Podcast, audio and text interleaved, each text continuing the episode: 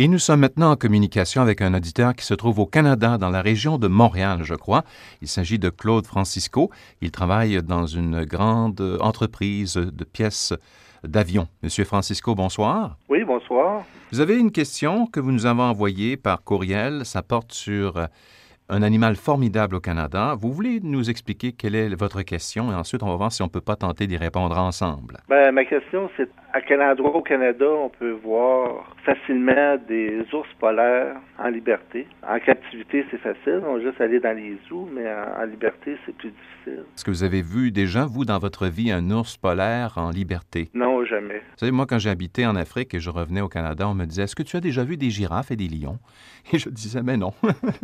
ça court pas les rues, hein? C'est un peu comme les, ours polaires. Mais quand vous me demandez dans quel endroit au Canada on peut plus facilement trouver ces, ces ours en liberté, est-ce que vous n'avez pas une petite idée déjà de la réponse, intuitivement? Oui, ben j'ai une idée. Là. Il y aurait Churchill à, à Manitoba, qui serait une excellente place. Là un petit village canadien qui est situé sur la côte ouest de la baie d'Hudson, donc, c'est ça? Effectivement, oui. Vous avez raison là-dessus.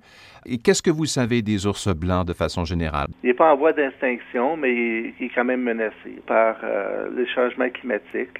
L'ours polaire va devoir se trouver d'autres nourritures pour euh, pouvoir survivre dans l'Arctique canadien. Euh, maintenant, la, la débâcle de la banquise qui se produit au printemps se produit plus tôt qu'il y a quelques années. Et ça, ces deux semaines-là, c'est dramatique pour la reproduction de l'animal. Quand la glace est moins épaisse, ils ont plus de difficultés à monter sur la banquise parce qu'ils ne peuvent pas manger suffisamment de leur nourriture, euh, poisson, mais surtout euh, phoques.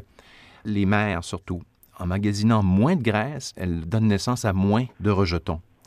Et dans son dernier rapport, euh, rapport mondial sur le développement humain, le PNUD, comme on l'appelle dans les milieux bien informés, est pessimiste. On dit que dans une ou deux générations, les seuls ours polaires sur la planète pourraient se trouver dans les zoos. En voulant comprendre un peu plus ce que c'est un ours blanc, parce que j'en ai jamais vu comme vous, là je suis un peu euh, néophyte là-dedans, les plus gros spécimens, c'est pas au Canada qu'on les retrouve, c'est en Sibérie. Ils atteignent près d'une tonne. Et le poids en moyenne quand même d'un ours blanc, c'est 500 kilos. Quand ils sont dressés sur leurs pattes arrière, on parle des mâles toujours, qui sont plus gros, ils atteignent 3,30 mètres de haut et sont capables de détecter l'odeur d'un phoque en principe à 30 km de distance.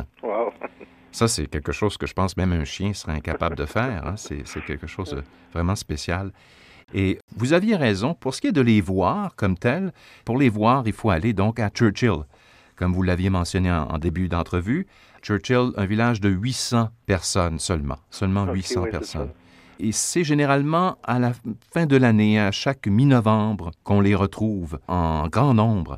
Ils attendent à ce moment-là la formation des banquises, attendent que le froid change l'eau de la baie du Tson en glace.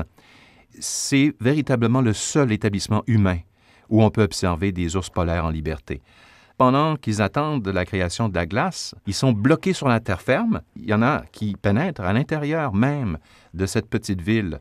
Euh, il y a des panneaux qui disent attention le soir, euh, faites attention, surveillez euh, les environs, il pourrait y avoir un ours. Il y a des alertes aux ours blancs également de temps à autre parce qu'il y en a certains qui s'aventurent extrêmement proches des, des demeures des gens et ça ne prend pas grand-chose pour défoncer une porte si on sent quelque chose de bon. Mais vous savez, ça, fait partie un petit peu du folklore. Il y a, surtout, je pense que c'est une euh, carte de visite que vend Churchill présentement au niveau international pour attirer principalement les touristes euh, japonais et américains. Ça peut coûter entre 3 et 6 000 dollars pour aller euh, une dizaine de jours contempler les, les ours non seulement ceux qui voudraient s'approcher de la ville, mais ceux qui se trouvent non loin de la ville. On va monter à l'intérieur de petits autobus euh, qui sont plus, plus élevés. Je suis sûr que vous avez vu des images de ça à la télévision, des touristes ben, qui sont là. Oui, j'ai vu, des autobus avec des gros pneus. Ils sont 12 000 touristes du monde entier qui viennent en moyenne chaque année dans cette ville de, Churchill. Donc, à la mi-novembre jusqu'au début janvier, c'est vraiment la bonne période pour les voir.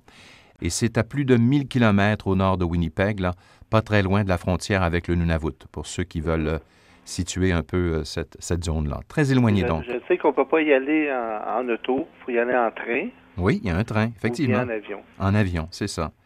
Est-ce qu'un jour vous comptez aller à Churchill ou vous oui, avez... Ben oui, c'est une place que j'aimerais bien aller, aller voir. Peut-être en train, ce serait euh, un beau voyage. Est-ce qu'on a correctement répondu à votre question ou il y avait autre chose que vous vouliez savoir? Non, vos, recherchistes font un excellent travail.